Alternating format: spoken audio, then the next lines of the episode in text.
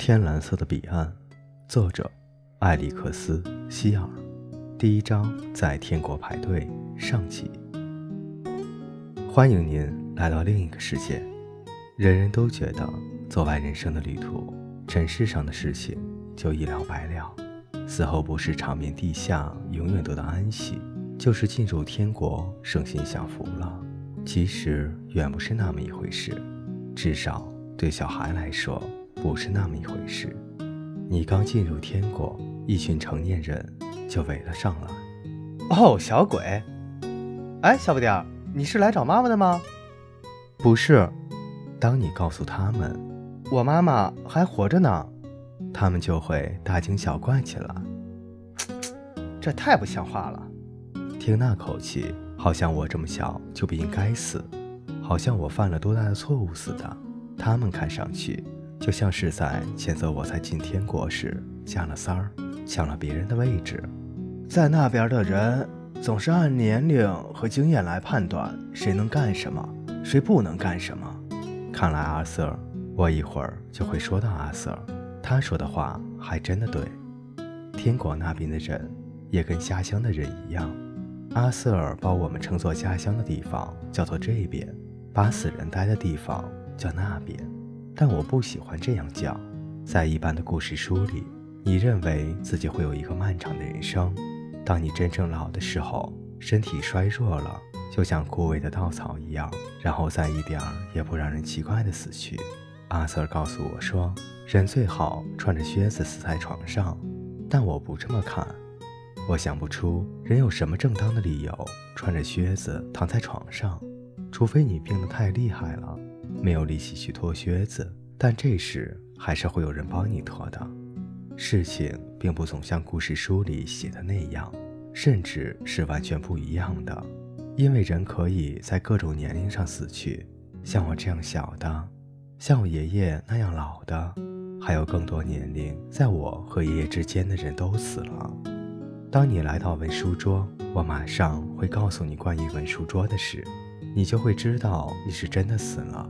来到了另一个世界，但说老实话，真没有什么另一个世界。反正我是没有看到。在我看来，死这件事像是一件麻烦的日常文书工作。你一死，就会发现自己得排大队，你得等上老长老长的时间，然后才轮得上你去登记。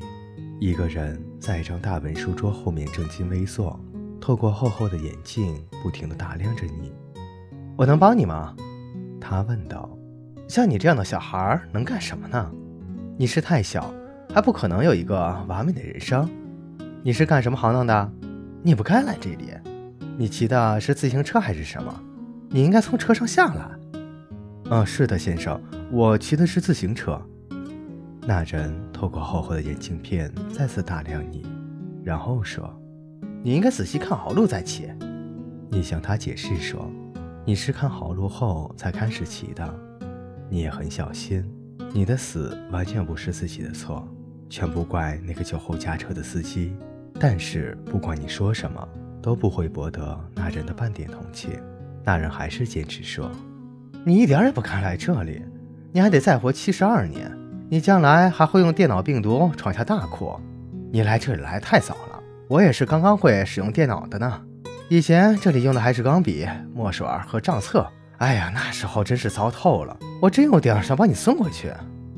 这时，你想着还有很多的作业没有写，要回家去做，所以你说好啊，我不介意回去。要是你能让那辆卡车不撞我的话。但他一听这话，立刻就说：“很遗憾，我不能这样做，我只是这样想想而已。啊，对不起，你不能回去。你看，从来也没有这个先例啊。”于是他开始填表。把你的名字输入了电脑，然后他给你一张打印好的信息条，上面写着“欢迎来到另一个世界”。谁都不明白自己死后应该做点什么，就像人们不知道自己活着应该干什么一样。另一个世界就是人们常说的天堂。纸条上还有一个箭头，指向另一个小圆圈，表示你现在的位置。另一个箭头指着另一个小圆圈。标明的是天蓝色的彼岸，说的可真够简单的。连怎么走都没有告诉。另一个世界是什么样的地方，可真够怪的。这有点在说，既不是这个世界，又不是那个世界，可到底是哪个世界呢？你的手随便指着这个地方，这个地方就是这里，而不再是什么另一个世界了。你在地图上随便找出一个地方，那个地方就是那里，而不再是什么另一个世界了。另一个世界是在哪个世界？这可真叫人大伤脑筋。这种困境简直没有办法说，除非你自己去试一试，就会知道厉害了。这里密密麻麻的长满了树。还有好些小土路，长长的山间小径，到处都是拐角和走不完的田野，不时还会出现一个个路标，此路通向天蓝色的彼岸。这些路标都指向太阳落山的方向。太阳一直在落山，但总也落不下去。按理说，太阳早就该消失在地平线下面了，但它却还挂在天上，似乎时间已经静止不动了。到处是晚霞的颜色，黄色、红色和金色交织在一起，还有一道长长的夕阳的背影，就像是夏天和秋天一起跑到春天里来了。这里虽然说景色还算不错，但你还是不知道应该往哪儿走，只有路标指引你去什么天蓝色的彼岸，可没有人领着你走。这可不像你第一天去学校上学，有爸妈开车送。不过你也不算完全没有同伴，因为在这里你遇到的每一个人都挺好的，对你都不错。阿瑟说：“这是因为大家都走上了同一条路，死亡。在这个地方待长了，你就肯定会感到特别的压抑。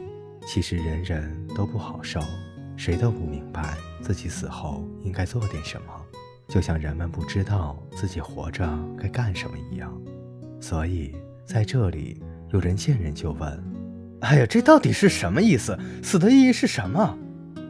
这跟好些人活着的时候老在书里写什么是活着的意义是差不多的。我原先就问过我爸爸死的问题，可他根本没有当回事儿，耸耸肩膀说：“小不点儿，别操心，我们死后自然就会知道答案了。”但是他错了，因为你死了以后还是不知道答案。比如说我吧，彻底断了气，可是还是一点也不明白我怎么会到了这里。特别像在死后就知道什么是活着的意义的话，那你可要失望了。人死了一段时间后，原来的记忆就会衰退。我敢打赌这是真的，因为我遇见了老格拉姆利太太，她是我家以前的老邻居，但现在一点也不认得我了。哦，你好。我是哈利，我主动上前去跟他打招呼。以前咱们住在一条街，不记得了吗？你还从婴儿车里抱过我呢，我当时就哭了。您说是风把我吹哭了，其实当时根本就没有风。您还记得吗？我长大了一点儿，您还给我吃过巧克力豆呢。哈利，想不起来了吗？我有个姐姐，我爸爸是电视台的，我妈妈经常去社区委员会干活。他看了我半天，还是记不起来。哦，亲爱的，对不起，我实在记不得你了。说完，他就走了，手背在后面，像是在拉着超市里的手推车。但其实，除了他的幻想，他后面什么也没有拉。这可能是天国超市的手推车，里面装满了想象中的打折商品，肯定还有不少是半价的。他走了以后，我才想起来。他已经死了五年了。任何人在五年里的变化都是很大的。我肯定，我跟他最后一次见面的长相和现在大不一样了。但不管怎么说，我还是有点失望。毕竟被人给忘了是件不好受的事。我还遇到了一些能够想起的熟人：巴恩斯太太、古特夫妇两口子、莱斯利·布里格，还有马比。马比见到我挺吃惊的，哎，你怎么也来这里了？你爸妈呢？他们没来吗？你是怎么搞的？我骑车时被撞了，哎呀，好可怜。他说：“你没伤着吧？”他问的挺有意思的。我一点也没有受伤，我正在骑车过马路，很小心，速度也不快，但不知道从哪里窜来一辆卡车。紧接着，我知道的事就是我到了这里，但我一点也没有受伤，就像摁了什么电钮。一秒钟前你还在这儿，一秒钟后你就消失了，就像按下了开关一样。够怪的，真够怪的，就像恶作剧一样的消失了。说了这么半天，你可能还担心，要是婴儿死了怎么办？就我来说吧，你若见到了我，你大概会想，这个家伙。会有多大呢？他该有十岁或是十二岁大吧。若九岁，那他可就太高了；若是十三岁，可就太矮了。但不管怎么说，他多少还可以照顾自己。那些刚出生的婴儿在那个地方可怎么办呢？其实你也不用太担心，在这里大家都会相互搭把手的，除非你特别执意的去拒绝别人的帮助。否则都会有好心人来给你解决困难的。在这里，没有人被遗弃，真的，这挺难说的。除非你自己死了以后，才能完全明白这是怎么一回事。反正我只能说到这里了，明不明白也只好由你。再说，你不管怎么样也不会着急到我这儿来，不是吗？你还有的是时间，而且以后你也不用问，就什么都会明白的。打扰一下，先生，我问他，我还得死很长时间吗？说一千道一万，我不过就是死了，前一分钟还活蹦乱跳的，后一分钟就彻底断了气，我还得死多长时间？我的意思是说，我该怎么打发这些时间？这里有好玩的东西吗？有足球踢吗？或者有点什么别的有意思的事情可做吗？于是我又回到了那个大文书桌前。问那个坐在后面的人：“打扰下，先生。”我问他：“我还得死很长时间吗？”“什么？”他说：“你怎么会问这样奇怪的问题？你有什么要紧的约会，或者还有什么别的地方要去，不得不马上离开这里吗？我家本来打算去长岛度假的。哎，在这个时候死，那你可真够倒霉的。”他回答我说。那您也死了吗？我问他：“您是格里姆·里普尔先生吗？啊，是你吗，里普尔先生？”他看了看我，嘟囔了几句，然后大声说：“啊，对我也死了，而且死人不愿意回答你这些傻问题。别在这儿捣乱了，我正忙着呢。”他这样发火也不能光怨他，他面前还排着大队，许多人正等着登记。这次我在队伍中还看见了狗。还有猫，我猜它们跟它们的主人一样，也是死了。说不定其他的动物，像牛啊、羊啊，有它们自己的另一个世界，可能还是个咩咩、么么、嘎嘎、叽叽、哼哼的世界。但不管怎么说，没有得到满意的答复，我还是不太高兴。您能不能告诉我，我将会死多久？我又问他，我总不能就这样闲逛吧？而且这里看起来没有很好的管理，什么都是乱糟糟的。好，随你吧。他耸耸肩膀说：“就算你说的对，这里一直都是这样的。”他又转身在他的电脑面前忙活了起来，看他那样子，好像认为自己是一个什么了不起的大人物似的。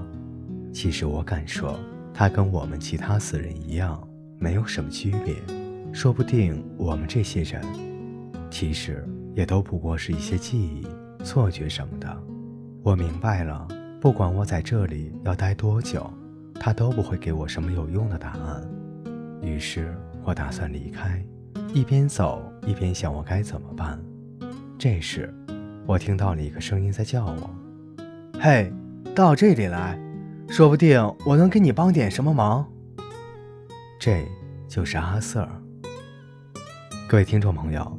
今天的故事就为您播讲到这里，我们下期再见。